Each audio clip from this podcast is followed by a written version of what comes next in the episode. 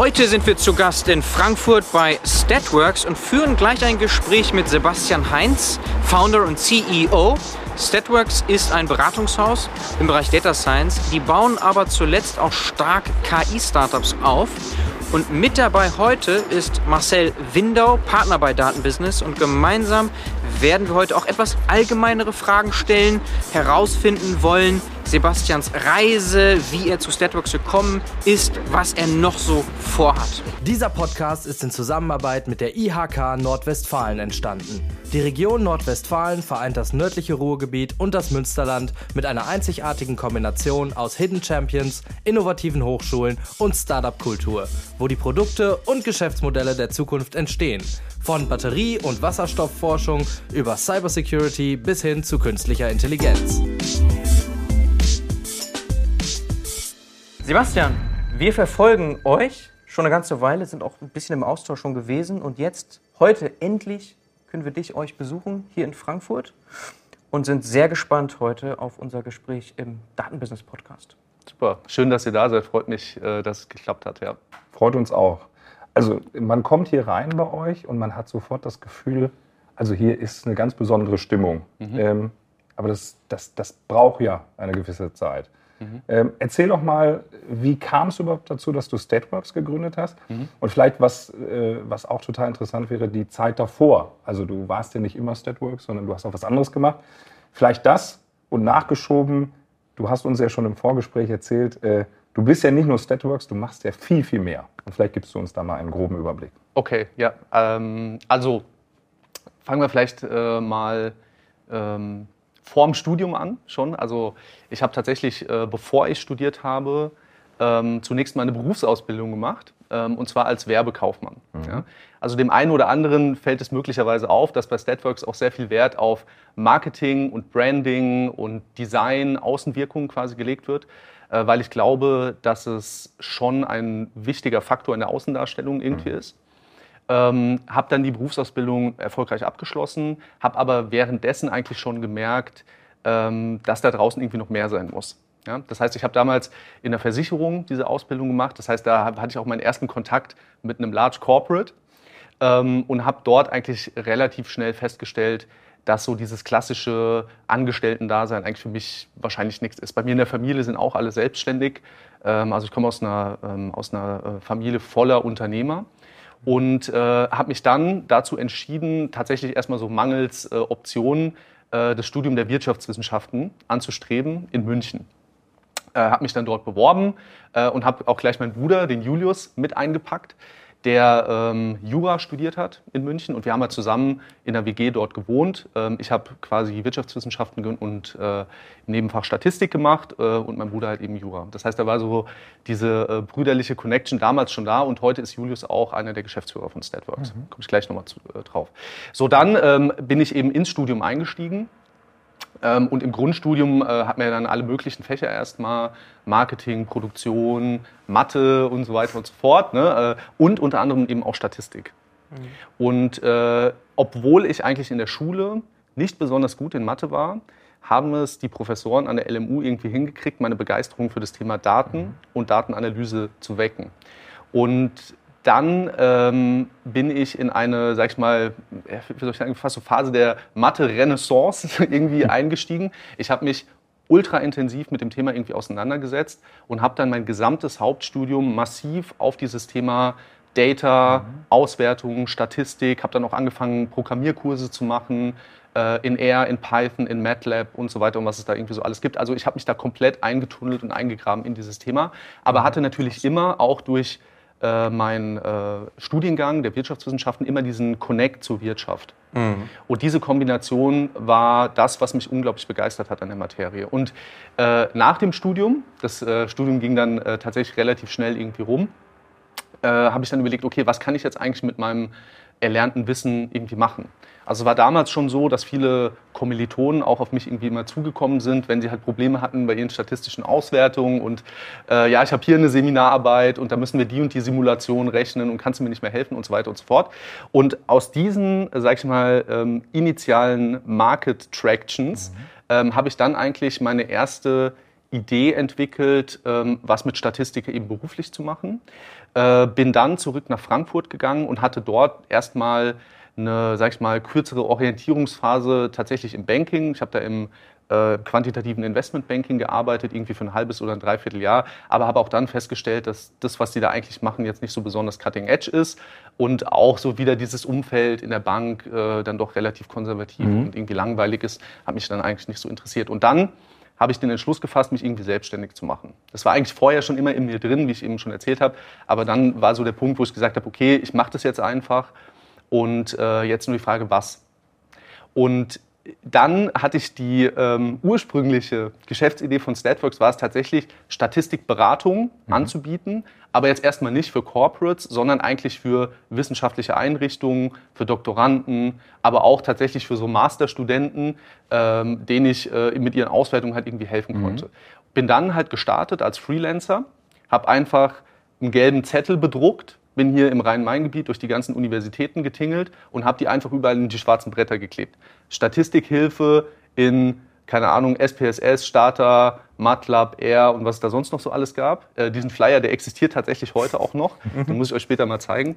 Und äh, dann war es tatsächlich so, dass ich eigentlich direkt am nächsten Tag die erste Projektanfrage hatte. Also das war, glaube ich, irgendein Doktorand, der musste eine Simulation von irgendwas rechnen und da hatte ich mein erstes Projekt. Und seit diesem Zeitpunkt war ich eigentlich mehr oder minder in der Vollbeschäftigung mit dem Thema irgendwie drin. Das war so 2009 ungefähr. 2010, wo das Ganze dann so angefangen hat, wo ich dann erstmal in diese, sag ich mal, akademischen äh, und wissenschaftlichen Beratungsprojekte so reingeschlittert bin. Und dann kommt halt der spannende Twist über den ähm, Alex Tamm, der äh, Geschäftsführer von der Alexander Tamm GmbH, der mit mir zusammen in München studiert hat. Grüße an Alex. Ähm, äh, bin ich damals in äh, die ersten Corporate Beratungsprojekte quasi zusammen äh, reingeschlittert, sage ich jetzt mal. Ja, das heißt, Alex hatte damals ähm, seine Masterarbeit äh, bei BMW gemacht und äh, wir sind dort gemeinsam dann aufgeschlagen und haben die ersten Analytics-Themen mit denen irgendwie zusammen umgesetzt. Und das war halt eine super spannende Zeit. Mhm. Äh, auch super intensiv, ähm, ging so ungefähr ja, drei Jahre circa wo wir da alles Mögliche auch irgendwie zusammen äh, gemacht haben. Und das war dann sozusagen mein erster Kontaktpunkt eigentlich mit der professionellen Unternehmensberatung. Ja, also wirklich Unternehmen dabei zu helfen, irgendwas aus ihren Daten rauszuholen, Mehrwerte zu generieren ähm, und dabei halt irgendwie statistische Methoden anzuwenden oder Machine Learning Methoden. Mhm. Damals hieß das Ganze noch Data Mining, ja, äh, da, da hat sich die Begrifflichkeit jetzt immer so ein bisschen transformiert. Und dann, das war dann so 2014, 2015, äh, habe ich mich dann aus der Münchner Gegend äh, wieder ein bisschen zurückgezogen und habe gesagt, okay, ich muss mich jetzt eigentlich wieder mehr auf mein eigenes Unternehmen fokussieren, auf Statworks. Und ähm, habe dann meinen Bruder, der zu dem damaligen Zeitpunkt quasi fertig mit Studium war, ins Unternehmen reingeholt ähm, und habe mit ihm eigentlich gemeinsam entschlossen, okay, wir ziehen das jetzt hier irgendwie zusammen auf. Und äh, wir hatten zum damaligen Zeitpunkt schon so, glaube ich, zwei, drei, vier Mitarbeitende, äh, die uns schon geholfen haben, äh, sowohl bei den wissenschaftlichen Projekten als auch bei den mhm. kommerziellen Beratungsprojekten und haben dann aber eigentlich den, den Shift gemacht zu sagen, okay, ähm, wir wollen jetzt professionelle Beratungsleistungen halt anbieten und fokussieren uns halt jetzt nur noch auf die unternehmerische Zielgruppe. So. Mhm. Und das war so ungefähr 2015. Äh, und dann hatten wir durch verschiedene Kontakte hier von mir aus dem Netzwerk in Frankfurt dann auf einmal Kontakte zur, zur Lufthansa oder zu Mediamarkt und so weiter und so fort. Und dann sind so die ersten größeren Beratungsprojekte damals für uns, äh, für uns entstanden. Und äh, seitdem hat es sich dann halt slow but steady, sage ich jetzt mal, jedes Jahr halt sehr positiv für uns irgendwie weiterentwickelt. Bis zu dem Zeitpunkt, ähm, der Corona-Krise, sage ich jetzt mal, mhm. äh, 2020, wo eigentlich das erste Mal dieser, sag ich mal, Wachstumsschub äh, so ein bisschen äh, abgeflacht ist, ähm, aber auch das erste Mal die Gelegenheit bestand, für mich auch unternehmerisch so ein bisschen innezuhalten mhm. und einfach mal so zu gucken, okay, äh, die letzten, sag ich mal, zehn Jahre von 2010 bis 2020 äh, mal Revue passieren zu lassen, mal zu verstanden, was da eigentlich entstanden mhm. ist und äh, aber auch zu reflektieren, wie geht es denn ab dort weiter. Und ähm, dieses Jahr war extrem wichtig für Statworks. Also dieses Krisenjahr sind wir auch hier in das Büro eingezogen. Ja, wir hatten 2018, 2019 sehr, sehr erfolgreiche Geschäftsjahre gehabt ähm, und sind dann halt mit sehr, sehr viel Rückenwind in 2020 gestartet, was dann natürlich ein jähes, äh, jähes Ende irgendwie gefunden hat. Wir sind dann im äh, Juni 2020 hier in die neuen Räumlichkeiten eingezogen. Ähm, hatten aber aufgrund von allen möglichen Projektabsagen und Verzögerungen und so weiter eigentlich nicht besonders äh, viel Arbeit zu dem Zeitpunkt. Mhm. Es waren tatsächlich dann auch viele Leute von Statworks auch in Kurzarbeit, war ja häufig in anderen Firmen auch Ja. so in der Beratung. Und das hat uns aber als Firma und mir auch persönlich die Möglichkeit gegeben, mal eigentlich über das Thema nachzudenken, wo soll es mit Statworks irgendwie hingehen und welche Strategie verfolgen wir eigentlich. mit Mhm. Also das war zu dieser Zeit noch gar nicht so in Stein gemeißelt. Also die Strategie stand nicht, Nee. in Anführungsstrichen, Nee. Vision. Nee. Okay. Genau, Und also muss man, da muss man wirklich auch muss man wirklich äh, ehrlich sein mit sich selbst. Wir hatten bis zu diesem Zeitpunkt bestand eigentlich unsere Motivation darin, eigentlich irgendwie Projekte an Land zu ziehen, einfach mit coolen Kunden zusammenzuarbeiten äh, und halt irgendwie zu wachsen. Aber es gab halt keine richtige Vision dahinter und äh, keinen richtigen Purpose.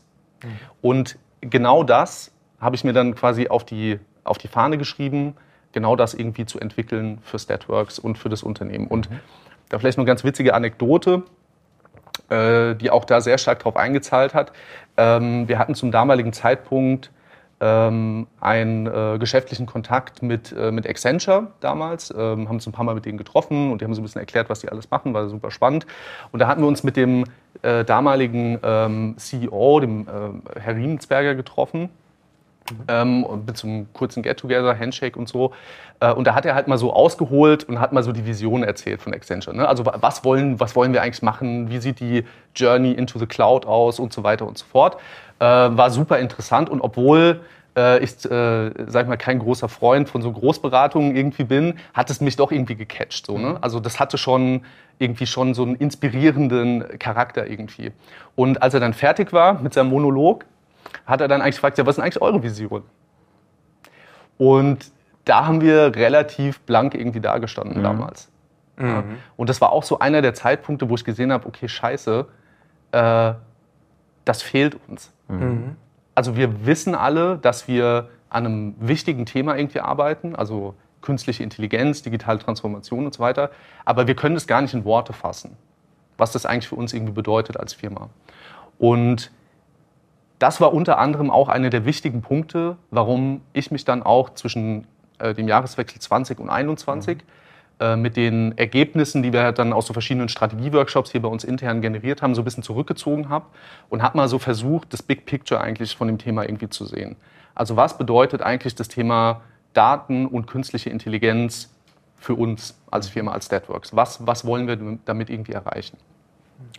Und das Ergebnis aus dieser Reflexionsphase war dann eigentlich das, was wir heute oder was ihr vielleicht auch gesehen habt, das Thema Statworks Next. Das ist quasi die Unternehmensstrategie slash Vision, die wir für das Unternehmen quasi aufgebaut haben. Und äh, der Kern der Vision oder der Kern von Statworks Next ist eigentlich, dass wir erkennen und auch für uns verstanden haben, welche Rolle und welche Wichtigkeit das Thema künstliche Intelligenz für Wirtschaft, Gesellschaft, Umwelt eigentlich hat. Und wir auch erkennen, dass wir mittendrin, also quasi im Epizentrum dieses Transformationsprozesses hier eigentlich unternehmerisch irgendwie tätig sind. Und darum herum, um diese Kernidee, hat sich eigentlich das gesamte Konstrukt von Statworks Next halt irgendwie aufgebaut. Sowohl was unsere Geschäftsbereiche irgendwie angeht, die wir halt ne, im Beratungsbereich halt machen, also Strategieberatung, Entwicklung, Upskilling, Training, Change und so weiter, als auch quasi die neuen Themen äh, Venturing, also quasi auch mit, mit, mit jungen Gründerinnen und Gründern halt zusammenzuarbeiten, die KI-Produkte und Services irgendwie bauen, als auch das Thema Hub, AI-Hub, wo wir halt eben hier in der Region Frankfurt ein Ökosystem und ein, äh, und ein Netzwerk für künstliche Intelligenz irgendwie aufbauen wollen. Und das war eigentlich so ein bisschen die Journey, also quasi aus der, aus der Freelancer-Tätigkeit dann hin in die ersten Beratungsprojekte, dann wieder zurück nach Frankfurt, das eigene Unternehmen halt irgendwie aufgebaut, bis zu einer gewissen Größenordnung irgendwie hochskaliert, dort halt irgendwie festgestellt, okay, wir müssen jetzt irgendwie, wir brauchen halt für den nächsten Schritt, brauchen wir eine Vision, an der wir irgendwie arbeiten, wo auch alle Mitarbeitenden irgendwie dahinter stehen und so weiter.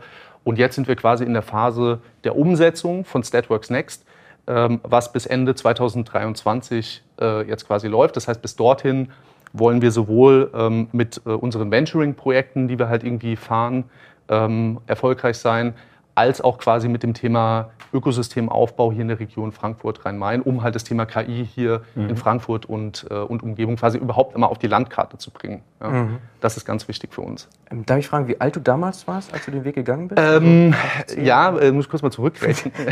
also ich bin jetzt, äh, ich bin jetzt äh, äh, zarte 40. Ja, okay, das heißt ähm, Ende 20 bist du Genau, ich war Ende, ich war Ende 20, ich müsste glaube ich so 28 un ungefähr mhm. gewesen sein, mhm. als ich das Studium beendet habe, weil ich halt, wie gesagt, vorher auch noch diese Berufsausbildung gemacht habe. Ja. Das hören auch viele Startup-Gründer oder Angehende. Das ja. ist immer so spannend, so wann haben die Leute den Weg gefunden dann in die Selbstständigkeit. Und ihr wart dann 2021 so bei, oder 2020 mit der Krise bei 50 Leuten? Ja, genau. So ich glaube ein bisschen plus minus, ja, ich weiß minus? nicht mehr genau, aber so plus minus 50. Mhm. Und ähm, jetzt sind wir 80 im Moment. Ja. Oh wow, okay, also in den zwei Jahren jetzt. Aber das, das fällt alles unter der Company Statworks. Ne? Genau. Das ist nur, ich sag mal, Deckmantel oder, oder man nennt, weiß ich nicht, oder, oder ja. wie sagen wir Statwork, äh, Statworks Next. Äh, genau. Das ja. fällt sozusagen unter, ich sage jetzt mal, die Brand Statworks. Ja. Und ähm, genau jetzt, wo wollen wir jetzt irgendwie damit hin? Was sind jetzt noch die nächsten Schritte auf der Reise zu Statworks Next? Also die Vision ist halt, dass wir unter der Brand Statworks Next eigentlich verschiedene Firmen quasi halten.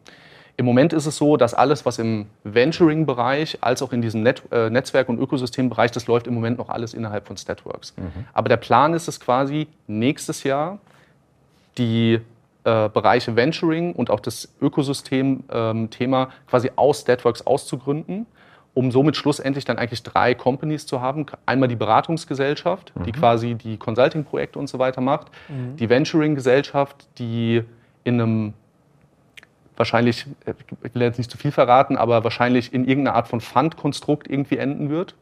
Ähm, und den dritten Geschäftsbereich, dieses Ökosystem, ähm, eben auch in einen gesellschaftsrechtlichen Rahmen quasi reinzupacken, weil wir eben hier sehr, sehr viel Traction in diesen mhm. Bereichen irgendwie sehen. Das heißt, das Ziel ist es eigentlich, unter der Brand Statworks eine, ein Ökosystem von Unternehmen entstehen zu lassen, die sich eben mit dem Thema künstliche Intelligenz beschäftigen.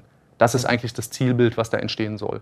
Und wie gesagt, im Moment ist noch alles in Statworks irgendwie mit drin. Äh, wie gesagt, äh, in der Investitionsphase, aber mit dem klaren Ziel, diese Companies aus Statworks eigentlich rauszuspinnen. Und das bedeutet im Umkehrschluss, die, ich nenne das jetzt mal jungen Gründer, die mhm. vielleicht unter Statworks Next ne, stecken, ja.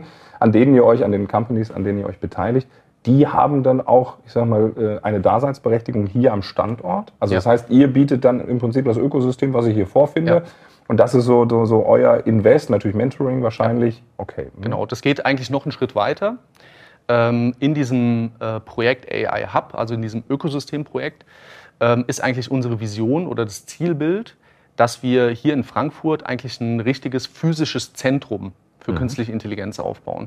Also ein Gebäude, wo dann sozusagen zum einen natürlich Statworks selbst drin arbeitet, aber dann eben auch unsere, äh, unsere Ökosystem-Companies mhm. angesiedelt sind, aber gegebenenfalls vielleicht auch Teams von unseren Kunden herkommen können, wo wirklich nur Leute zusammenkommen, die halt irgendwas mit dem Thema KI machen. Mhm. Und da sind wir eben gerade dabei, die Kontakte aufzubauen, mit, äh, auch natürlich mit Investoren zu sprechen, die halt solche Projekte möglicherweise halt interessant finden. Und mhm. das wird nächstes Jahr 23 eine ganz, ganz spannende Zeit. Das heißt, so im Grunde Modell wie bei Merantix in Berlin, oder?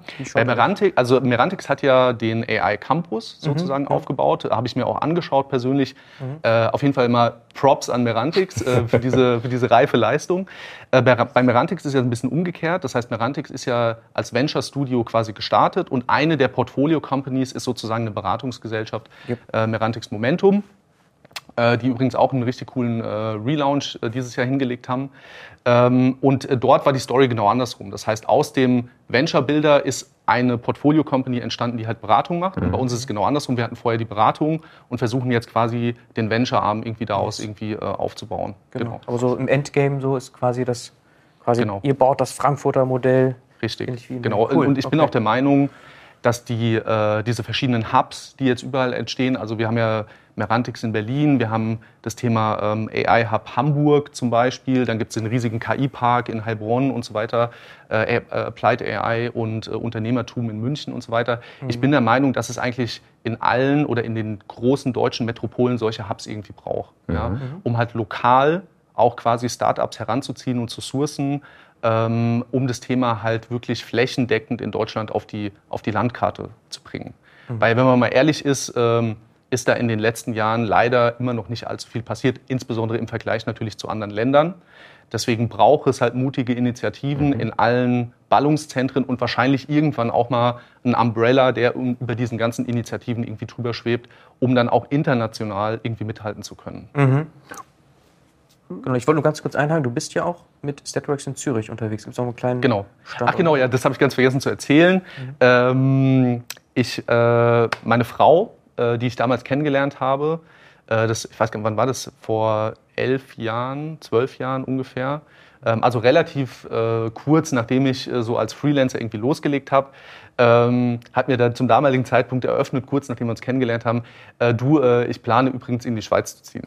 Und dann habe ich gesagt, ja, mh, okay, interessant. Wir hatten damals schon den ein oder anderen Consulting-Gig mal in der Schweiz.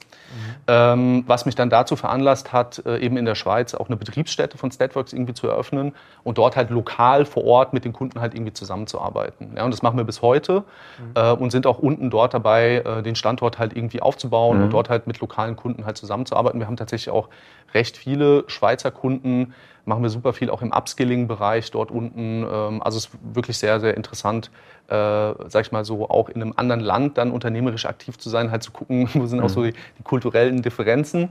Ähm, zwischen, äh, zwischen Deutschland und der Schweiz. Und wir haben natürlich auch dort ganz klar den Plan, halt mit mehr Leuten, also auch Schweizern in der Schweizer Betriebsstätte, dort halt irgendwie das Business halt weiter voranzubringen. Ja. Und wie, viel, wie viele Leute habt ihr jetzt am Standort in Zürich? Äh, in Zürich sind, glaube ich, vier im Moment. Also okay. noch natürlich signifikant kleiner äh, mhm. als, hier, äh, als hier in Frankfurt. Ähm, und dort ähm, sind wir halt nach wie vor dabei, das irgendwie äh, abzuscalen und halt irgendwie ähm, auf die Straße zu bringen. Wir haben auch natürlich viele Cross-Border-Projekte, wo dann Deutsche in der Schweiz arbeiten und mhm. Schweizer auf deutschen Projekten arbeiten. Und je nachdem, welche, welche Skills und so halt irgendwie auch ähm, ähm, gefordert sind. Wir planen aber auch nächstes Jahr ab 23 ähnliche Netzwerkaktivitäten, wie wir sie hier in Frankfurt aufgebaut haben, auch ähm, in Zürich äh, mhm. mitzugestalten. Da gibt es auch schon ein paar Initiativen, die da vor Ort sind, zu denen wir auch schon äh, gute Kontakte aufgebaut haben. Genau, also 23 wird auf jeden Fall äußerst spannend. Ein spannendes Jahr. Mhm. Ja. Nice. Prima. Eine Frage habe ich noch. Mhm. Und zwar sagtest du gerade, ähm, das läuft jetzt, also das ganze Thema Venture mhm. läuft unter Statworks. Du bist mhm. aber auch, glaube ich, privat an ja. dem einen oder anderen Unternehmen beteiligt. Genau. Soll sich das langfristig äh, ändern? Also möchtest du, äh, mhm. oder äh, erzähl doch mal ein bisschen, genau. wie kam es dazu? Also, ähm, das Ganze hat eigentlich angefangen durch einen, also wirklich durch eine tolle Sache. Ähm, zwei ehemalige Mitarbeitende von Statworks, der, der Florian Wetschurek und der Tobias Krabel, ähm, haben äh, irgendwann bei mir auf der Matte gestanden und haben gesagt, du Sebi, sei uns nicht böse, ähm, aber wir wollen aus Statworks raus mhm. und wir, wir, wir machen unser eigenes Startup. Mhm. So, äh, da war ich natürlich erstmal in dem Moment so ein bisschen enttäuscht, weil das waren wirklich zwei hochintelligente ähm, und hochmotivierte Mitarbeitende von uns, die wirklich sehr, sehr gute Arbeit geleistet haben. Aber ich konnte es total verstehen, weil die beiden ähm, haben deutlich größer gedacht. Ja. ja. Und äh, die Idee, die sie hatten, war, fand ich auch super. Die Idee hat eigentlich auch der Flo ähm, innerhalb äh, von einer Praktikantenzeit, die er bei Statworks hatte, eigentlich entwickelt oder mitgebracht und hier so ein bisschen incubated schon äh, in so einem ganz äh, low-key äh, Setting. Ähm, die hatten die Idee, quasi in Jupyter Notebooks eine interaktive Datenexploration und Visualisierung zu bauen. Also so eine Art Interface, mit dem auch Leute, die jetzt keine Programmierskills haben, mhm. ähm, interaktiv durch die Daten durchbrowsen können, äh, können sich äh, sehr, sehr schnell Plots erzeugen lassen, bis zu dem Punkt, dass man sich auch automatisiert Code erzeugen lassen kann. Also wirklich schon ein echt cooles Tool. Und da habe ich gemeint, das finde ich eine richtig super Idee. Und dann ähm, sind sie dann äh, wieder bei mir auf der Matte gestanden und haben gesagt, du Sebi, wie sieht es denn eigentlich aus mit Funding? Hm. Also hättest du nicht Lust, in unser Startup irgendwie zu investieren? Mhm. Und da habe ich mal kann ich mir schon gut vorstellen. Ähm, baut doch mal einen Pitch äh, und pitcht mir das mal irgendwie. So, und dann äh, irgendwie eine Woche später, die beiden waren immer sehr schnell in allem, was sie getan haben und auch sehr gut. Ja? Also schnell und gut äh, ist ja auch so eine Sache, die sich manchmal so ein bisschen ausschließt, aber bei denen hat es funktioniert. Haben sie dann ähm, bei, bei, uns im Konfi gestanden, in unserem alten Office, und haben dann quasi ihre Idee äh, von Bamboo Lip gepitcht. Also so hieß quasi das Tool. Und äh, ich war sofort mega begeistert und habe gesagt, okay, alles klar, äh, ich investiere Äh, bin auch dann quasi als Lead-Investor in das Startup mit reingegangen, also habe auch den größten Teil des Geldes quasi mhm. beigesteuert. Und äh, dann war das halt äh, so, die waren halt hier bei uns im Office ähm, nach wie vor, obwohl sie jetzt nicht mehr vertraglich bei Statworks angestellt waren, äh, hatten hier Zugriff auf unsere Ressourcen, äh, konnten mit Leuten sprechen, Feedback einsammeln, konnten äh, auch Kontakte von uns nutzen, die wir zu unseren, zu unseren Clients und so weiter hatten und haben dann halt in so einer äh, sag ich mal, ersten relativ äh, intensiven Phase von so, sag ich mal, zwölf, sechs bis zwölf Monaten das Produkt irgendwie zum Product Market Fit irgendwie äh, gebracht. So.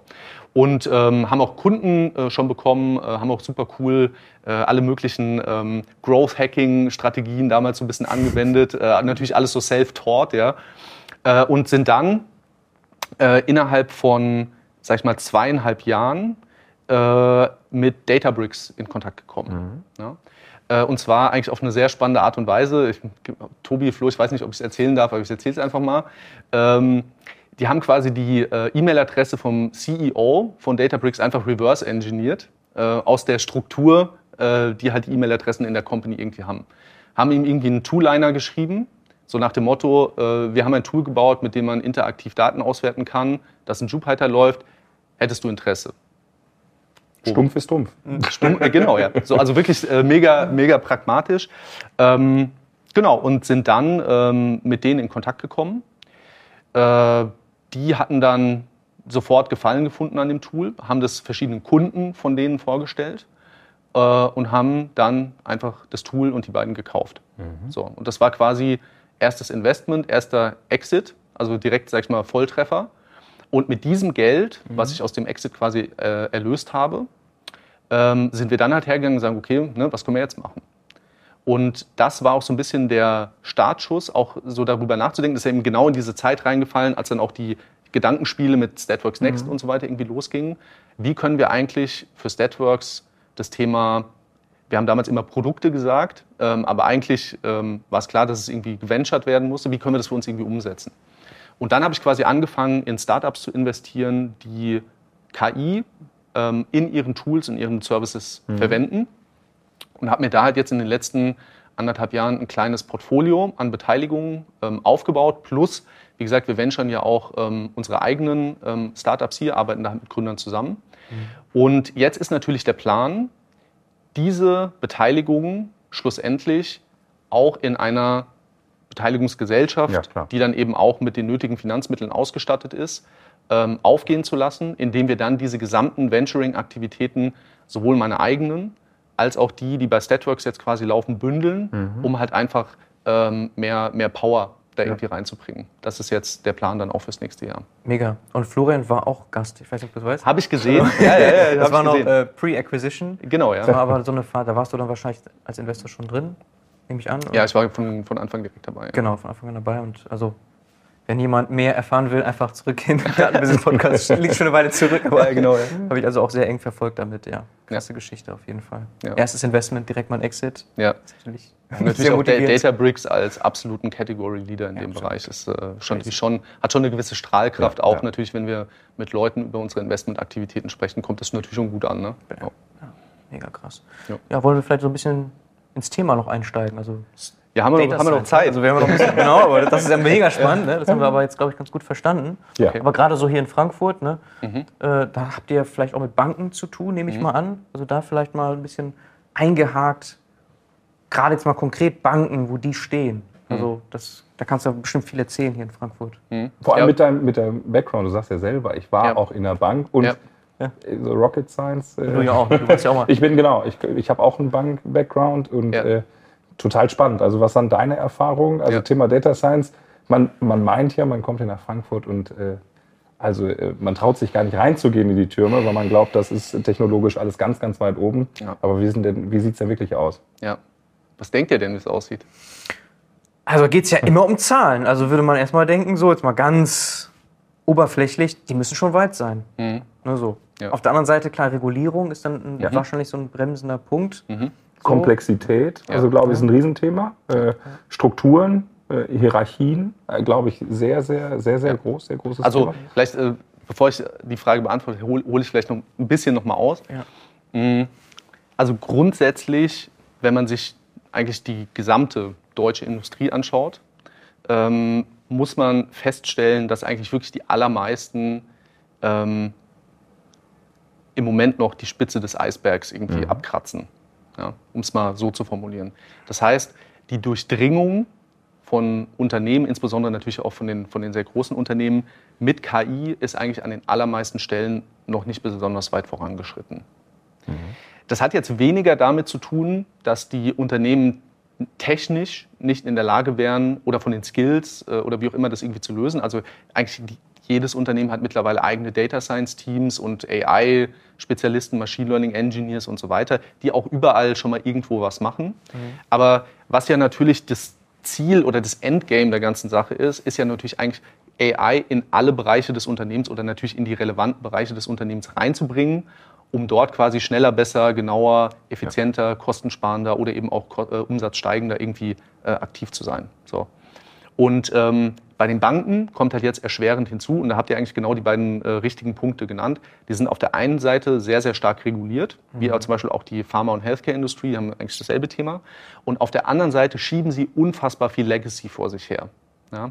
Also wenn du hier mal in Frankfurt in eine, äh, in eine Kneipe gehst, in der sich die Banker tummeln und äh, man spricht über das Thema Daten oder auch über das Thema künstliche Intelligenz, da schlagen eigentlich alle nur die Hände über den Kopf zusammen, weil einfach die, ähm, die technische Infrastruktur, die in, den, die in den Instituten irgendwie da ist, äh, von anno, keine Ahnung, 1900 irgendwas äh, sind und sich da auch die meisten Leute wirklich an diese Kernapplikationen eigentlich gar nicht rantrauen. Um diese Kernapplikationen hat sich dann in der Regel über mehrere Jahrzehnte ein riesiger Zoo an allen möglichen Systemen irgendwie angehäuft. Hunderte von Systemen, die irgendwie irgendwelche Aufgaben in diesem, äh, in diesem Bankenkontext quasi lösen. Das heißt, die allermeisten Banken sind heute eigentlich an dem Punkt, dass sie massive Hausaufgaben darin zu lösen haben, alle ihre Datenquellen und ihre Daten überhaupt erstmal irgendwie auffindbar, abrufbar, durchsuchbar und so weiter irgendwie zu machen. Von der Qualität der Daten jetzt mal äh, wirklich gar nicht zu sprechen. Nichtsdestotrotz gibt es natürlich auch schon die Vorstöße mit Machine Learning und Data Science schon bestimmte Sachen einfach zu machen in Situationen, wo die Datenlage, sag ich mal, relativ klar ist, gut verfügbar ist und so weiter und so fort. Aber diese Journey, ähm, die, da, die da irgendwie notwendig ist, diese Transformation, die angestoßen werden muss und die auch durchgeführt werden muss, da stehen die meisten Institute noch ganz, ganz äh, am, äh, am Anfang und haben da, wie gesagt, auf der Datenseite wirklich massive Hausaufgaben ähm, noch, noch zu machen. Aber ein ähnliches Bild zeigt sich eigentlich in den allermeisten Unternehmen. Ja? Das heißt, Daten ist und bleibt nach wie vor eine der zentralen Herausforderungen. Und bevor das nicht anständig gelöst ist, wird es auch keine großflächige Durchdringung mit dem Thema künstliche Intelligenz in der Organisation nehmen, äh, geben. Mal ganz davon abgesehen, dass natürlich neben den Daten auch die Menschen natürlich massiv relevant sind. Ja, also das haben wir jetzt zum Beispiel auch bei uns im Geschäft sehr stark gemerkt, dass sehr, sehr, sehr viel ähm, Traction im Bereich Kultur, Upskilling, Change, wie nehme ich eigentlich die Leute auf dieser Reise der KI-Transformation slash digitalen Transformation irgendwie mit. Ja? Die meisten verstehen ja gar nicht, die wissen gar nicht, was eine künstliche Intelligenz irgendwie ist. Und wenn man denen dann halt irgendwelche Sachen vorsetzt, äh, die in irgendeinem Data Science Elfenbeinturm quasi entstanden sind, wird es häufig einfach oder scheitert es an dieser Komponente Mensch häufig. Ja? Das heißt, der Mensch ähm, wie auch die Daten sind essentielle Erfolgsfaktoren für, für KI-Transformation. Und genau deswegen haben wir eigentlich auch unser, unser Business so aufgebaut, wie es aufgebaut ist. Das heißt, wir haben einmal das Thema Strategie, ja, also quasi Vision, wo will ich irgendwie hin, was muss ich machen, um da hinzukommen. Operations, Umsetzung, Implementierung, Betrieb und so weiter und so fort. Und dann eben auch ganz klar Academy, oder so heißt unser Geschäftsbereich, Upskilling, Change Management, also Begleitung und so weiter und so fort. Das heißt, das muss eigentlich ganzheitlich gedacht werden, damit du wirklich zu Potte kommst und auch wirklich langfristig was bewegen kannst. Okay, weil es gibt ja so große Announcements auch Richtung Partnerschaften. Deutsche Bank, glaube ich, mit der Ja. Google Cloud, Ja. Commerzbank mit Azure, glaube ich, Ja. wo man dann so den Eindruck hat, okay, die sind echt schon weit. Aber du sagst, naja, das sind halt noch die Basics. Das sind ja nur Ja, so die, die Daten fließen halt von da nach da. Heißt ja Richtig. nicht, dass du Data Science machst. Ne? Genau, also die Daten, das ist ja genau das Thema. Also warum migrieren eigentlich alle Unternehmen in die Cloud? Weil du dort einfach die Möglichkeit hast, hochflexibel Dateninfrastrukturen aufzubauen, äh, Produktionsinfrastrukturen aufzubauen, Machine Learning-Infrastrukturen aufzubauen. Äh, und da müssen diese Daten natürlich erstmal hinwandern. Das heißt, es sind halt riesige Migrationsprojekte, wo auch ja immer nur ein Teil der Daten dann hinwandert und so weiter und so fort. Hochkomplex, reguliert bis zum geht nicht mehr. Und in diesem massiv komplexen Umfeld müssen sich natürlich die ganzen Finanzinstitute hier in Frankfurt bewegen. Und das erschwert und verlangsamt natürlich die Transformation im Vergleich zum Beispiel jetzt einem E-Commerce-Unternehmen, äh, was halt äh, auch natürlich ganz anders aufgestellt ist, weil die sind ja Data Native, sage ich jetzt mal, äh, vom, äh, vom, vom Geschäftsmodell her. Die konnten halt on the Greenfield mehr oder minder starten und haben jetzt natürlich ganz andere ähm, Voraussetzungen. Aber im, sag ich mal, im Vergleich, es gibt natürlich immer welche, die sind ein bisschen weiter und die sind ein bisschen, äh, bisschen weiter hinten, aber die Banken sind mit Sicherheit ähm, oder die Finanzindustrie insgesamt eine der Industrien, die noch sehr weit am Anfang stehen, was diese Reise angeht, aber natürlich massives Potenzial nach hinten raus haben. Definitiv. Ja, und ihr habt dort sicherlich schon Historie und Projekte und auch Best Practices entwickelt. Was kann man denn machen, wenn du sagst, ihr habt diese Geschäftszweige Richtung Data Culture Academy? Kannst du da uns was mitgeben, so Insights, was erfolgsversprechend ist? Genau, also, also ich kann jetzt natürlich da überall super tief reintauchen, Ja. aber was, was ich immer den Kunden sage, ist, dass du quasi keinen dieser drei zuvor genannten Bereiche, also Strategie, dann die technische Umsetzung, also Strategie, Technologie, Menschen, irgendwie isoliert denken darfst. Ja? Wenn ich jetzt so ein bisschen in der, auf den Zeitstrahl zurückzoome, so in Richtung 2015, 16, 17, ähm, haben eigentlich die, sind die meisten Unternehmen damit gestartet, einfach nur isoliert diese Technologie zu betrachten. Ja? Das heißt, da ging es um Tools, ähm, da ging es um äh, Use Cases und kleine Prototypen und Proof of Concepts, die man quasi gemacht hat, um mal die Technologie so ein bisschen anzufassen und Toe-Dipping äh, zu machen. Man hat aber relativ schnell festgestellt, dass es halt nur mit Technologie und Tools eigentlich nicht getan ist. Ja? Das heißt, da sind die meisten Initiativen eigentlich mehr oder minder verpufft und es ist auch eigentlich kein großer, kein großer Mehrwert entstanden. Der nächste Schritt war dann, dass man erkannt hat, okay, wir haben jetzt hier überall in der Organisation äh, Data Science oder wie auch immer das da heißt, das heißt ja dann immer ein bisschen anders, Data Science oder AI-Initiativen und wir müssen das jetzt eigentlich mal irgendwie so ein bisschen äh, aus, einer, aus einer Vogelperspektive betrachten. Wir brauchen mal irgendwie eine Strategie, die diese ganzen Themen irgendwie gemeinschaftlich halt angehen und auch langfristig mal auf eine Roadmap zum Beispiel. Wie gehen wir das hier eigentlich bei uns in der Organisation an? Wie ist die Organisationsstruktur? Weil welche, welche Operating Models brauchen wir eigentlich? Wo wollen wir eigentlich mit dem Thema hin? Was bedeutet das für uns als Organisation? Also hier Vision, Strategie und so weiter war dann so der nächste, ähm, äh, die nächste Stufe. Und jetzt quasi äh, das, was ich eben gesagt habe, jetzt kommt quasi der Punkt, wo schon häufig eine Strategie da ist. Es ist auch schon eine gute, sag ich mal, technologische Basis da. Und jetzt stellt man halt fest, mh, wir müssen eigentlich die Mitarbeiter oder die Mitarbeitenden in der Organisation irgendwie auch in dieser Gleichung betrachten und müssen in die investieren. So.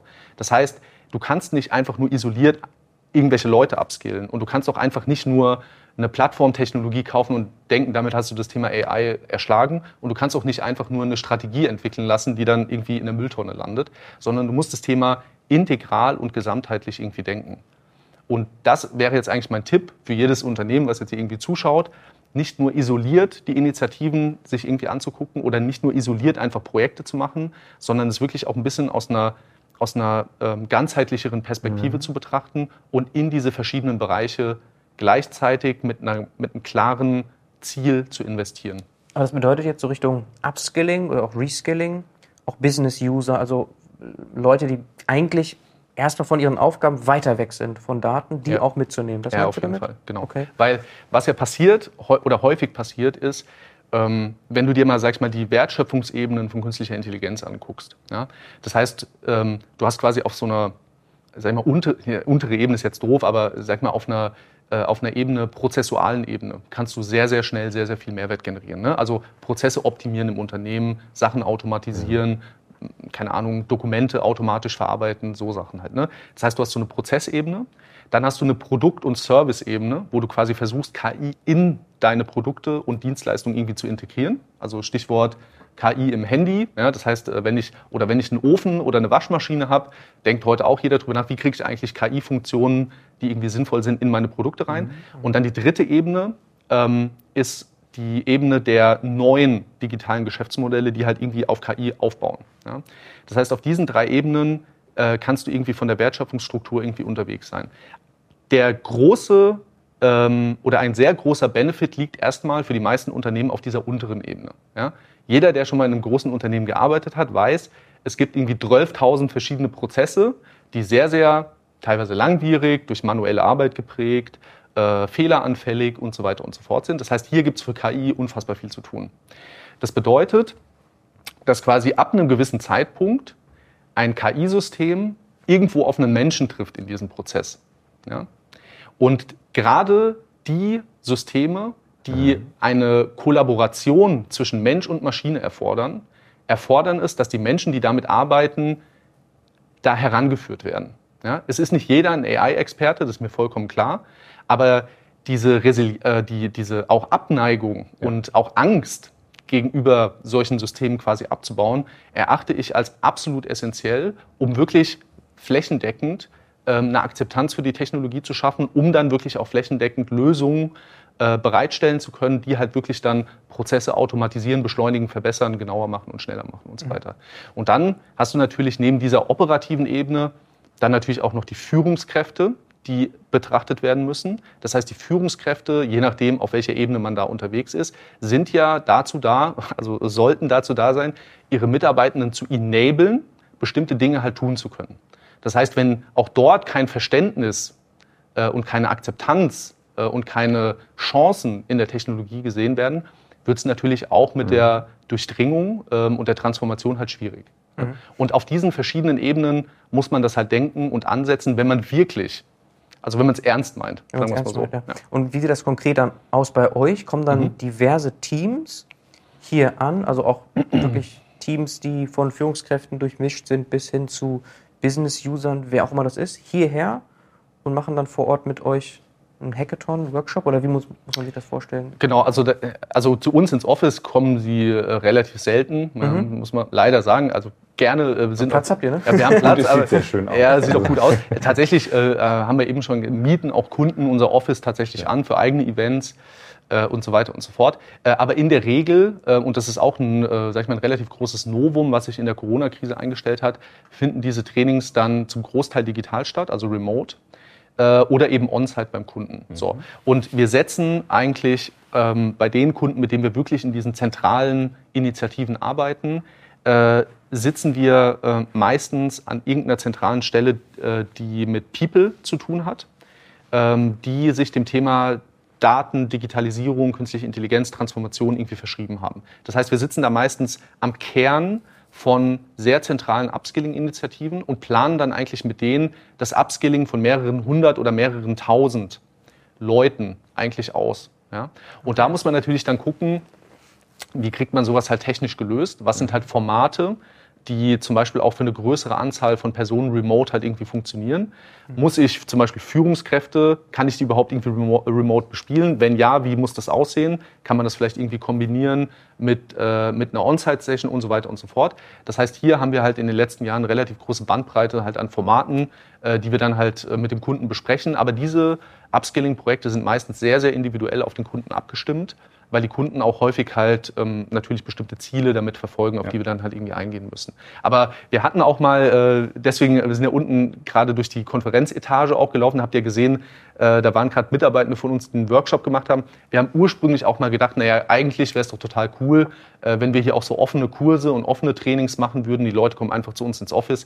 Das hat sich aber als nicht besonders erfolgreich irgendwie herausgestellt. Ja? Mhm. Also da haben wir immer gestruggelt, äh, die Klassen voll zu kriegen. Ähm, das hat irgendwie nicht richtig funktioniert für uns. Äh, was, wie gesagt, stattdessen deutlich besser funktioniert hat, sind eben wirklich diese, diese Upskilling- und Change-Programme, die wir halt mit den Kunden dann direkt auf individueller Basis halt machen. Mhm. Genau. Mhm. Sehr cool. Wenn du sagst nicht erfolgreich, wir wollen ja eher über die erfolgreichen Sachen gleich sprechen. Ja, aber es ist auch wichtig, über, ja, äh, über Fails zu sprechen. Genau, das ist ein Riesenthema. Genau. genau, vielleicht, wenn wir dabei sind, vielleicht erzählst du noch mal so, so ganz kurz also die größten Fails, die du siehst, die hängen ja wahrscheinlich genau damit zusammen, dass du es nicht ganzheitlich betrachtest, oder? Oder wenn ja, du irgendwie also, Scheitern gesehen hast? Ja, klar. Also äh, ich meine, scheiternde KI-Initiativen kennt wahrscheinlich irgendwie jedes Unternehmen. Äh, ich gehe davon aus, dass ähm, insbesondere natürlich am Anfang und mit Sicherheit auch noch heute ein Großteil der Fails auch äh, einfach an dem Thema Daten nach wie vor dranhängt. Mhm. Auch wir, wenn wir zum Beispiel zu neuen Kunden kommen, kennen ja deren Dateninfrastruktur erstmal nicht. Ja? Das heißt, wenn man halt mit dem Kunden irgendwie bespricht, okay, wir haben das und das vor, so und dann äh, zieht man sich den ersten Abzug aus der Datenbank und sagt so, oh mein Gott, äh, auf was haben wir uns hier irgendwie eingelassen? Das heißt, da ist natürlich nach wie vor ein großes Fail Failure-Potenzial. Aber ich denke mal, ähm, der, äh, der, die, die Wahrscheinlichkeit oder die Frequenz an Failures hängt häufiger am Faktor Mensch irgendwie dran. Ja? Mhm. Also ich würde auch heute mich so weit aus dem Fenster lehnen zu sagen, wir reden jetzt heute eigentlich nicht mehr besonders viel über, ich sage jetzt mal, Modelle, Methoden und so weiter. Klar ist das irgendwie wichtig, aber da gibt es einfach einen so schnellen Progress, dass du eigentlich mittlerweile so für jedes oder für die meisten Standardprobleme, die du, sag ich mal, auf dieser Prozessebene irgendwie hast, irgendeine KI-Methode hast, die du halt aus der Schublade mhm. ziehst, importierst irgendeine Python-Library und so weiter. Es gibt nur ganz, ganz wenige Fälle, wo du wirklich individuell auf einer algorithmischen Ebene irgendwie entwickeln musst. Ja, mhm. Das äh, sehe ich auch. Aber die Erfolgsfaktoren sind heute nicht mehr irgendwelche Methoden. Ja, oder ja. dass ich da jetzt in der zweiten Nachkommastelle durch irgendein wochenlanges Tuning nochmal irgendeine Performance irgendwie steige. Die Erfolgsfaktoren sind First Mile und Last Mile. First Mile quasi das Thema Data und Last Mile dann das Thema People und mhm. auch ähm, Operations. Wie bringe ich das eigentlich in die Prozesse dann schlussendlich irgendwie rein? Wie bringe ich es dorthin, wo, wo die Menschen und die, die, die Mitarbeitenden eigentlich damit arbeiten? Ja. Das, da sind die Probleme und da sind die Challenges.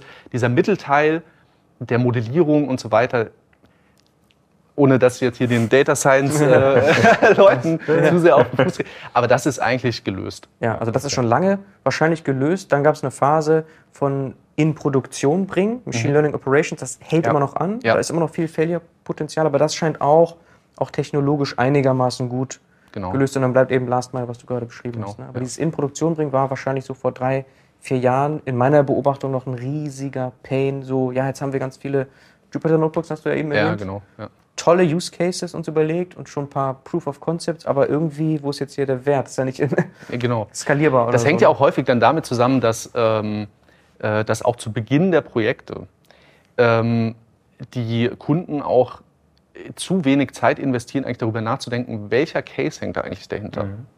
Ja? Also welchen Mehrwert generieren wir jetzt hier eigentlich gerade durch dieses Projekt? Es geht häufig tatsächlich ähm, auch immer noch darum, einfach äh, mal ein AI-Projekt irgendwie wirklich umzusetzen, dort, dort wo relativ wenig äh, Hindernisse quasi auf dem Weg liegen. Aber viele Unternehmen übersehen auch diese, äh, diese Thematik, auch die verschiedenen Ideen, die ja generiert werden aus den Fachbereichen oder auch von den Data Science Teams, irgendwie auf eine, auf eine Portfolioebene mal mhm. zu bringen. Ja, zu sagen, okay, wir haben jetzt hier irgendwie 100 Ideen gesammelt über die letzten anderthalb Jahre. Welche von denen gehen wir jetzt denn tatsächlich an? Wo hängt denn der stärkste Business Case irgendwie dran? Welcher Aufwand steckt dahinter? Wie priorisieren wir das? Wie roadmappen wir das?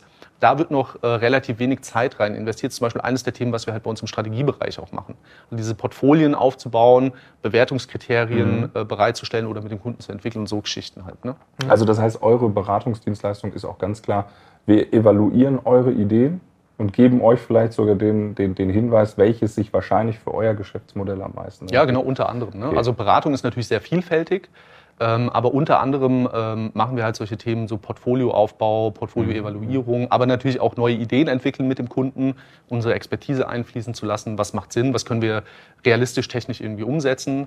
Weil äh, du kennst es ja bestimmt auch, ne? wenn man mal so ein, so, so, so ein Ideation-Workshop irgendwie gemacht hat mit einem Kunden, da klebt am Ende die ganze Wand voll, aber da sind auch viele Ideen dabei, die sind sehr ähm, ne, futuristisch, sagen wir es mal so. Und es muss ja auch immer eine Machbarkeitsbewertung irgendwie ja, geben. Ja, ne? ja. Genau. Und so Bild versus Buy, nehme ich an, ist auch das ist ein Riesending. Ne? Das ist auch ein sehr spannendes Thema. Ähm, vielleicht da nochmal eine Perspektive. Ähm, wir vermuten oder wir gehen davon aus, äh, dass sich ähm, natürlich jetzt auch durch diese Beschleunigung in der Produktentwicklung im KI-Bereich ähm, eigentlich in den nächsten Jahren ein bisschen so eine Schere, das wird so eine Schere aufgehen. Und zwar einmal auf der einen Seite haben wir diese sehr starke zunehmende Kommoditisierung von KI. Das heißt, es gibt immer mehr fertige Lösungen, mhm. die ich quasi einfach auf spezifische Probleme quasi draufklemmen kann. Oder in Zukunft wird das, wird es viel stärker so sein. Ähm, das heißt, das ist insbesondere natürlich interessant für zum Beispiel KMUs.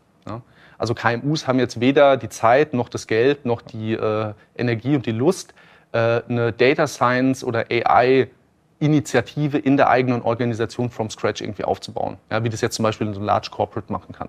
Das ist ja unfassbar aufwendig und da wird unfassbar viel Geld auch verbrannt, weil natürlich auch viel schief geht, insbesondere am Anfang und so weiter und so fort. Das heißt, die brauchen eigentlich fertige Lösungen, die sie auf Probleme draufsetzen können, äh, die funktionieren, die günstig sind und mit denen die halt irgendwie Mehrwert generieren können.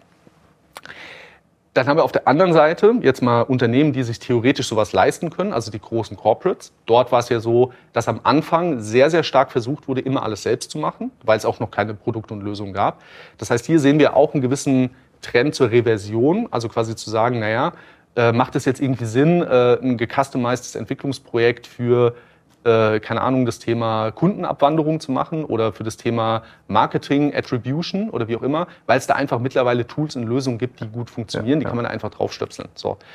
Aber bei den großen Corporates äh, gehe ich äh, oder gehen wir hier bei Statworks schwer davon aus, dass sich in, in, der, zu, äh, oder in, der, in der aufkommenden Weiterentwicklung von künstlicher Intelligenz Möglichkeiten ergeben werden, durch KI wirkliche Competitive Edge irgendwie aufzubauen. Also Wettbewerbsvorteile, die daraus resultieren, dass ich ein besseres KI-System habe als mein Mitbewerber. Das heißt, dort wirst du eigentlich wahrscheinlich nie in die Situation kommen, dass du dir einfach irgendwas einkaufst vom Markt, weil wenn dein Competitor das auch macht, dann habt ihr eigentlich keinen Wettbewerbsvorteil mehr. Mhm. Natürlich hängt auch immer die Art und Weise, wie das ins Produkt integriert ist und so weiter, natürlich sehr stark damit zusammen. Aber zum Beispiel bei, ähm, bei so Kerntechnologien, also ne, ne, nehmen wir mal als Beispiel jetzt autonomes Fahren. Ja. Jetzt muss ich mir halt überlegen, als, als Car-Manufacturer, kaufe ich mir jetzt irgendwas ein, baue ich was selbst. Ähm, das wäre zum Beispiel ein Beispiel dafür, wo es einen Unterschied macht, ob ich schon so weit bin, weil ich halt eine proprietäre Technologie habe, wie jetzt zum Beispiel ein Waymo in den USA, die schon jahrelang da irgendwie rein investiert haben, die halt zum Beispiel in Zukunft, wenn die Dinger dann wirklich mal auf der Straße fahren, eine niedrigere Unfallquote hatten, weil einfach eine bessere AI mhm. drin ist. So. Mhm. Und diese Art von KI-Technologie, sag ich mal, oder fundamentale KI-Technologie, die in Produkte und Dienstleistungen von Unternehmen äh, einfließt, wird in Zukunft irgendeine Art von Competitive Edge haben. Und da muss ich natürlich die Capability haben, dann auch diesen Competitive Edge auf der methodischen, algorithmischen Datenseite und wie auch immer quasi zu manifestieren für mich als Unternehmen. Deswegen brauchen diese Unternehmen auch eigene Teams, die in der Lage sind, solche, äh, mhm. äh, solche Produkte und Tools und Technologien zu entwickeln. Mhm. Und wenn diese Schere auseinandergeht, mhm. also die, die einkaufen und die, die eher selber bauen, ihr könnt aber beiden helfen. Genau, das ist jetzt eben auch genau der Punkt, mhm.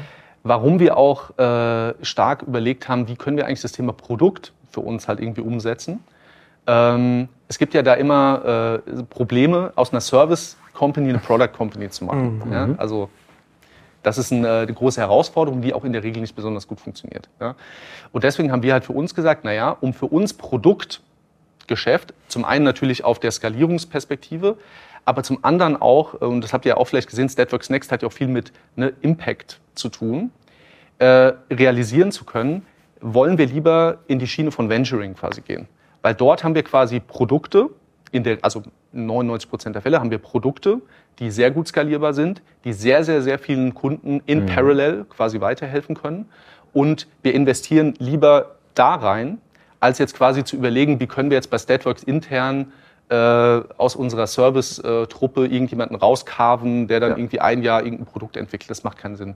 Weil das Ding ist ja, sobald das Produkt ja auch einen gewissen Erfolg hat, kannst du das ja nicht einfach in der Company drin lassen, weil dann brauchst du halt auf einmal äh, andere Leute, da brauchst du halt Product-Leute, da brauchst du UI, UX-Leute, da brauchst du dann irgendwann Sales-Leute, Marketing-Leute und es macht halt keinen Sinn, das dann halt in der Beratungsgesellschaft mhm. irgendwie mit aufzubauen, sondern wir vertreten halt die Meinung, dass es Sinn macht, frühzeitig, wenn man eine gute Produktidee hat, es eigentlich in ein Venturing-Konzept zu packen, um dann auch den, sag ich mal, auch rechtlichen Boden dafür zu haben, das dann auszugründen, extern zu finanzieren und da halt zu skalieren. Ja? Mhm. Also da sehen wir in dieser Perspektive bei uns, die ist halt die Strategie zu sagen, wir wollen hier eigentlich intern erstmal keine Produkte für uns selbst entwickeln, sondern wenn ja, mhm. packen wir das in ein Venture, inkubieren das, äh, schieben es dann in eine eigene Gesellschaft und versuchen es halt zu fanden. Mhm. Sehr, sehr spannend. Vielleicht ein paar konkrete Beispiele auch jetzt. Mhm. Ich habe ja so viele Projekte jetzt gemacht, vielleicht so ein, zwei, so was gerade passt für dich. Ähm, ja, also gibt es natürlich genau, ganz, ganz, ganz so, klar, ne? aber so als Mögliche irgendwie von. Was ein ganz spannendes Thema ist, ähm, äh, wo wir jetzt ähm, auch ein bisschen äh, im letzten Jahr ähm, auch wirklich nochmal neues Know-how aufbauen mussten, ist zum Beispiel das Thema Edge AI. Also wie bringt man künstliche Intelligenz auf kleine elektronische Geräte? Da arbeiten wir mit einem Kunden zusammen, die ähm, kleine Smart Devices bauen. Ich kann jetzt nicht sagen, welcher Kunde es ist. Ähm, die Smart Devices bauen, wo bestimmte KI-Funktionalitäten auf diesem kleinen Device quasi laufen müssen. Ja? Mhm. Das war jetzt zum Beispiel für uns, ähm, also da geht es dann um so Motion, ähm, also Bewegungserkennung auf diesem Device. Das heißt, wenn ich das Ding dann halt irgendwie schüttel oder wenn ich das drehe und so weiter, werden halt bestimmte Funktionen aktiviert. Mhm. Und das äh, speist sich sozusagen aus den, ähm, aus den Sensoren, die halt auf dem Gerät verbaut sind, also Accelerometer und so weiter und so fort, die dann wiederum in unser KI-Modell reinlaufen, die dort verarbeitet werden und dann zu irgendeiner Art von Prognose irgendwie führen. Zum Beispiel sagen, okay, das war jetzt die Bewegung für Anschalten, das mhm. ist die Bewegung für Moduswechsel und so weiter und so fort. Und hier haben wir eine ganz spannende ähm, Partnerschaft mit einem äh, französischen Chip-Hersteller, ST Microelectronics, kannte ich vorher auch nicht. Ja. Die haben uns irgendwann mal angeschrieben und haben gesagt, so hey, äh, wir haben gesehen, ihr macht irgendwie super viel im AI-Bereich. Wir haben Technologie gebaut, mit der man äh, TensorFlow-Modelle mhm. so compilen kann, dass die auf unseren Chips laufen. So, und äh, mit denen haben wir jetzt seit, glaube ich, zwei Jahren oder so so eine, so eine Partnerschaft und äh, entwickeln mit denen halt gemeinsam und deren Kunden halt AI-Lösungen, die halt on the edge auf irgendwelchen Gerätschaften laufen. Ja? Das ist zum Beispiel eine ganz spannende, äh, ganz spannende Sache. Mhm. Und dann haben wir natürlich sehr, sehr viele spannende Themen im Bereich von generativer KI. Äh, da haben wir zum einen ähm, ein eigenes Venture inkubiert, Creation. Das ist quasi ein Tool, mit dem Designer sich über generative KI Produktdesigns erstellen können. Das ist das erste Thema, Venturing-Bereich. Und dann haben wir ganz viele spannende Themen mit GPT-3. Mhm. Echt? Also ja, Krass. auf jeden Fall. Also zum Beispiel, wir haben ein so Spielerei. Nein, nein, nein, nein. Also da gibt es schon sehr, sehr, sehr spannende Anwendungsfälle. Wir haben einen Kunden, äh, der GPT-3 verwendet ähm, in, ähm, für intern, also nach innen gerichtet. Mhm. Äh, und zwar haben die bestimmte, ähm, sag mal, Projektmanagement-Frameworks ähm, und andere Informationen und Dokumentationen, äh, die wir, also wir haben ein System gebaut, mit dem du dich quasi über diese Dokumentation unterhalten kannst. Das heißt, wenn du zum Beispiel eine Frage dazu hast, warum genau muss ich eigentlich in einem Projekt das und das und das machen, ähm, haben wir quasi GPT-3 verwendet, um daraus natürlich sprachig Antworten zu generieren, die dann auch witzigerweise mit so einer Avatar-Technologie kombiniert sind, dass dann da so ein Kopf kommt und wieder mit dir spricht. Ja, also mhm. quasi in der internen Kommunikation. Das war zum Beispiel ein super spannendes Projekt, äh, was, auch, äh, was auch jetzt ähm, äh, das ganze Jahr weiterläuft und auch nächstes Jahr weitergeht. Ähm, dann ähm, haben wir generative KI auch im Bereich E-Mail-Automation. Mhm. Also quasi E-Mail-Anfragen, also Inbound-E-Mails, die irgendwie reinkommen, zu verstehen, was ist der Intent und dann auch direkt zu beantworten. Also ohne, dass sich jemand hinsetzt und das irgendwie durchliest und dann, äh, und dann die Antwort zum Beispiel manuell schreibt. Also das mhm. Thema NLP war sehr, sehr, sehr prominent bei uns dieses Jahr. Da haben wir ganz viele coole Cases und Projekte gemacht. Mhm. Ähm, wir haben auch äh, bei uns auf der Webseite sind viele Projekte, nicht alle, aber viele auch. Da haben wir so einen Use Case Explorer gebaut, wo man sich so ein bisschen durch die verschiedenen äh, Anwendungsfälle durchklicken kann. Und wir haben auch sehr viele so kleine Case Studies online, wo okay. man sich so Kundenprojekte natürlich anonymisiert äh, irgendwie mal angucken kann. Ja. ja. aber ihr habt jetzt keinen Schwerpunkt so in dem Sinne. Das hört sich jetzt gar nee. nicht an wie eine Bank, alles. Nee, so, nee. Also nee, nee, habt, nee, äh, nee, Pharma, also also es gibt ja immer so Themen, die hat eigentlich jedes Unternehmen. Ne? Also mhm. unser Lieblingsthema äh, ist Forecasting. Ja? Also Forecasting machen wir seit äh, Statworks Gedenken, ja, seit Stunde eins mhm. haben wir irgendwelche Forecasting-Projekte in allen möglichen Unternehmensbereichen, in allen möglichen Industrien, äh, vom Marketing, äh, auch im äh, Pharma, Finance äh, und so weiter und so fort, Sales mhm. und so mhm. weiter. Mhm. Äh, das heißt, das ist auch ein ganz großer äh, sag ich mal, Expertise-Cluster, den wir hier bei uns haben. Äh, aber wir haben bewusst auch ähm, gesagt, wir wollen eigentlich keinen Industriefokus erstmal haben. Das könnte jetzt für die nächste Wachstumsphase mhm. äh, nochmal ein spannender Punkt sein, dass man diese, ähm, ja, sag ich mal, Industriecluster oder Expertisen stärker ausbaut. Im Moment äh, ist es aber so, dass wir sagen, es ist eigentlich alles spannend für uns. Mhm. Ähm, und wir können natürlich auch viele Learnings äh, die wir aus Projekten halt mitbringen, ähm, halt auch für andere Kunden dann irgendwie nutzbar machen. Ne? Sei es jetzt in Form von irgendwelchen Modellassets, die es halt irgendwie gibt, äh, oder in Form von Best Practices oder einfach zu wissen, wie man bestimmte Sachen halt angeht und wie nicht. Äh, das heißt, da fokussieren wir uns im Moment eigentlich nicht auf eine bestimmte Funktion oder eine bestimmte Industrie. Okay. Bei deinem ersten Beispiel hast du dich jetzt auf die Technologie fokussiert, ne, mit dem Chiphersteller. Das klingt aber schon so wie sehr Cutting Edge, also Edge Ja. und Cutting Edge. Ja, Also, ja. Das wird wahrscheinlich auch ein Thema gewesen sein für Change und all diese Themen, oder? Ja, genau. Also das ist ja jetzt zum Beispiel ein Produkt, das richtet sich ja, ist ja B2C. Ja, das heißt, es ist jetzt kein Produkt, was bei irgendeinem Sachbearbeiter am Ende des Tages auf dem Screen landet und der muss mit irgendeinem AI-Modell reden, jonglieren oder wie auch immer, äh, sondern das ist wirklich ein Produkt, das funktioniert so einfach, dass jeder Kunde, der das in der Hand hat, sofort versteht. Ja? Ach so. Mhm. Ja, das heißt, äh, das ist ein Device. Ähm, wie gesagt, ich kann leider nicht sagen, was ist äh, was wegen NDA. Es ist ein Device, das halte ich in der Hand, das kann ich schütteln, das kann ich drehen und kann noch so zwei, drei andere Gesten damit machen. Und dann macht es halt bestimmte Dinge. Ja? Und ähm, das funktioniert, diese Motion Detection, das funktioniert halt über künstliche Intelligenz, die dann auf diesem Chip in dem Device quasi läuft. Und da muss es einfach für den Kunden auf eine einfache Art und Weise nutzbar sein. Ja, das heißt, er muss sofort verstehen, wie es geht und es muss natürlich auch perfekt funktionieren, ähm, aus äh, natürlich Customer Experience Gründen und so. Ne? Okay. Das ist ein krasses Beispiel, weil das funktioniert ja gar nicht ohne KI. Oder im Grunde, also. Also du könntest natürlich schon versuchen, irgendwie aus den Sensoren irgendein Programm zu schreiben, äh, was irgendwie mit statischen Regeln oder so funktioniert, stelle ich mir jetzt aber äußerst schwierig vor. Aber halt mit KI-Modellen, also du hast halt die, die Accelerometer-Daten zum Beispiel, sind ja einfach Zeitreihendaten über äh, Geschwindigkeit, dann hast du XYZ-Koordinaten und so. Dann ein Stream von, äh, von Daten und die, ähm, das machen wir jetzt, glaube ich, da mit äh, irgendwelchen rekurrenten neuronalen Netzen. Das ist, glaube ich, gelöst jetzt am Ende des Tages. Ja. Und dann schaut ihr euch offensichtlich eben auch diese Trendthemen an. Du sagst, ja, Mhm. das ist nicht alles äh, Modelle, aber ihr seid da anscheinend immer dabei. Also Ja. Paper lesen. Ja. Habt, ihr, habt ihr so eine Art äh, Journal? Ja, also Ja, oder? vielleicht äh, auch hier ein ganz spannender Insight, nochmal so Statworks, äh, Statworks Insight. Äh, wir haben bei uns eine 4 zu 1 Woche. Das bedeutet, wir arbeiten vier Tage die Woche auf Projekt und einen Tag die Woche können alle oder die meisten Mitarbeitenden, also ich jetzt nicht, äh, quasi sich Themen wie Weiterbildung, ähm, interne Projekte, aber auch extern gerichtete Projekte, wir machen zum Beispiel auch Pro Bono-Projekte und so Sachen, ähm, sich diesen Aktivitäten widmen. Und das nutzen tatsächlich halt viele Mitarbeitende, um sich weiterzubilden. Wir haben ähm, hier intern ähm, auch aus Statworks Next heraus ähm, Initiativen gegründet, die wir Cluster nennen. Da gibt es zum Beispiel ein Cluster für AI und Society. Die machen dann halt zum Beispiel Pro Bono-Projekte mit irgendwelchen Schulen, wo wir Vorträge zum Thema künstliche Intelligenz halten. Wir haben AI und Environment, die machen Projekte mit irgendwelchen NGOs zusammen, wo wir äh, kostenlos Daten für die auswerten, so Sachen. Äh, und dann gibt es natürlich auch themenspezifische Cluster. NLP, Computer Vision Forecasting, Reinforcement Learning und so weiter und so fort. Und in diesen Clustern arbeiten die ähm, Teilnehmer an äh, Papern, die programmieren Frameworks, äh, die erstellen auch für Statworks intern Libraries und Templates und so weiter. Das heißt, dort findet in diesen Clustern eigentlich interessensbasierte Arbeit statt, äh, was dazu führt, dass wir eigentlich hier intern sehr gut Bescheid wissen, was am aktuellen Rand der KI-Forschung passiert und auch Trends relativ frühzeitig halt somit aufnehmen können und halt überlegen, was können wir daraus irgendwie machen. Ja?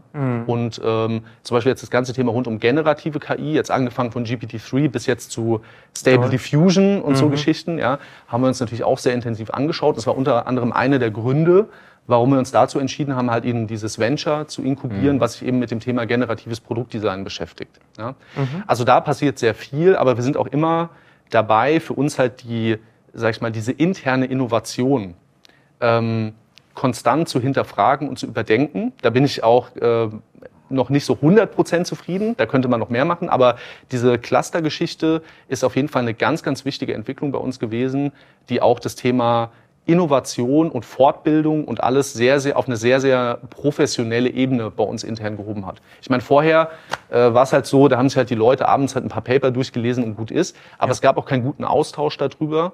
Ähm, und ich glaube, durch so, eine, äh, durch so, eine, so ein System haben wir das, glaube ich, ganz gut gelöst jetzt für den Moment erstmal. Okay. Aber es ist nicht ein Tag, der vor allem genommen wird, der Freitag oder so, das ist bei jedem. Doch, es ist Ach so. Freitag. Ach so, das ist Ja. also doch. Okay. Ja, es ist Freitag, Ah, also heute. okay. Ja. Deswegen, äh, deswegen haben wir auch, äh, als ihr vorhin, vorhin reingekommen seid, haben auch unten die ganzen Leute gesessen, weil heute ist, glaube ich, irgendein Trainer da, ich weiß gar nicht, irgendein Kommunikationstraining zu irgendwas. Ne? Aber das sind dann auch so Tage, die halt für solche Sachen genutzt werden, wo man sich einfach on a Demand-Basis einbuchen kann. Äh, und da kommen regelmäßig Externe, die auch äh, Workshops und Weiterbildung und Impulsvorträge und so Geschichten irgendwie Ja. machen. Okay. Und je nachdem, was einen halt interessiert, Ja. kann man sich da halt dann eben reinsetzen oder auch an was anderem arbeiten. Ja. Es geht aber nicht so weit, dass ihr Paper schreibt oder mitschreibt, das nicht. Nein, ne? das äh, noch nicht. Noch nicht. Ähm, es gibt natürlich hier sehr smarte Leute, die auch ähm, sehr, sehr gute Ideen im Bereich Methodik und so weiter haben. Zum Beispiel auch jetzt äh, äh, das Bambulib, diese beiden Gründer und so weiter, haben zum Beispiel in, innerhalb ihrer Tätigkeit vom Bambulib auch eine eigene Python-Library und so eine Art eigene äh, Feature-Selection-Methodik irgendwie entwickelt. Ähm, äh, Predictive Power Score, PPS, gibt's auch ein Python-Library von, gibt's auch ein Paper zu. Ähm, und da würde ich mir persönlich jetzt vielleicht auch wünschen, müssen wir halt mal schauen, ob es funktioniert, dass wir auch ein bisschen stärker in diesen Research-Bereich noch reingucken bei Statworks, weil das natürlich zum einen äh, auch eine coole Contribution ist in Richtung der Open-Source-Community, äh, aber zum anderen ähm, natürlich auch wieder ein neues Level an Visibility für Statworks und zum Beispiel insbesondere für Recruiting halt auch aufmacht. Ja, genau. Kooperationsmöglichkeiten. Du, du hast ja ganz viel am Anfang gemacht in die Richtung, ne? Also Doktoranden helfen und so, das war ja, so, war nicht so die Ursprünge Ja. am Anfang. Also Master, wahrscheinlich habt ihr auch Masterarbeiten, die hier geschrieben werden? Äh, ja, klar. Das also, schon, ne? wir haben, also wir haben die nicht geschrieben, sondern wir haben eigentlich denen immer nur geholfen, die Daten auszuwerten. Okay, Und das, eine war eigentlich so unser, Kooperation. das war unser Business, ähm, genau. Und äh, da sind wir natürlich auch mit allem Möglichen irgendwie in, in Kontakt gekommen. Ich kann mich zum Beispiel daran erinnern, wir hatten mal so, mal so eine Auswertung, äh, wo wir irgendwelche Weidebewegungen von Kühen irgendwie ausgewertet haben. Äh, und natürlich alle möglichen funky medizinischen Sachen und so weiter und so fort. Also da äh, haben wir intern auch eine ganz gute, ähm, äh, ganz guten Austausch noch darüber. Und äh, wenn wir dann abends ab und zu mal beim Bierchen zusammensitzen, werden dann man- manchmal so die alten Projektstories ausgepackt, wo wir irgendwelche weirden Sachen ausgewertet haben. Aber das äh, haben wir jetzt heute natürlich nicht mehr. Ja, okay. Ich glaube, damit haben wir einen sehr guten Überblick gewonnen, ne? Mhm. Und wir Auf können, jeden Fall, auf jeden Fall. Ja, Ja, Und wir können eigentlich zum Ausblick kommen. Also, also what's next? Also hast du ja schon beschrieben eigentlich next. Und wir haben auch ganz viel gesehen, auch wenn man euch verfolgt mit einem neuen Newsletter. Und Mhm. also es passiert ganz viel, auch jetzt nach dem Rebranding, immer noch jetzt Ja. sieht man neue Initiativen. Da kannst du ja bestimmt noch ein bisschen aus dem Nähkästchen plaudern, was da noch, noch so kommt. Genau, also ähm, Eine, darf ich eine Ja. Sache dazwischen schieben? Ja. Das ist auch Ausblick, Ventures. Eine Sache interessiert mich noch. Wie viele konkret Butter bei der Fische? Wie viele Ventures habt ihr? Ach so, äh, also in äh, unserem aktuellen Beteiligungsportfolio sind sieben äh, Ventures drin. Wir haben jetzt in diesem Jahr unser erstes eigenes Venture geventured und werden jetzt ab Januar das zweite Venture venturen. So. Und dann nächstes Jahr, wie gesagt, ist unser erklärtes Ziel, quasi das Ganze eine oder zwei oder drei Nummern größer aufzuziehen. Und dann wollen wir in dem neuen Vehikel 20 Ventures inkubieren. Okay. Das heißt also, also streng genommen, möchtest du sogar, dass Leute intern hier, die bei Statworks sind, vielleicht sogar auch dieses Unternehmergehen in sich tragen und dann vielleicht auch irgendwann zu dir kommen und sagen, Sebastian, ich habe da eine Idee, ich möchte das vielleicht als Welt- und Ausgründung oder wie auch immer. Hatten wir jetzt kürzlich tatsächlich einen Fall, äh, wo ein Kollege hier eine exzellente Idee hatte und auch schon einen kleinen MVP, äh, nicht MVP-Prototyp äh, gebaut hat. Und dort sind wir jetzt gerade am überlegen, wie wir das irgendwie hinkriegen. Ähm, also dort war jetzt die Entscheidung dann final äh, von ihm, dass er sich jetzt nicht für den Schritt in die Selbstständigkeit äh, entscheiden will. Aber das wäre natürlich auch äh, ein Ziel, hier Leuten bei Statworks auch eine Plattform zu geben im Rahmen dieses Gesamtkonstrukts aus der Beratungsgesellschaft, aus dem, äh, aus dem Venture Fund oder dem Venture Studio ähm, und, äh, und, dem, und dem Ökosystem natürlich auch Leuten, die bei Statworks arbeiten, die Möglichkeit zu geben, an einem gewissen Punkt in ihrer Karriere auch den Weg einer Selbstständigkeit zu gehen.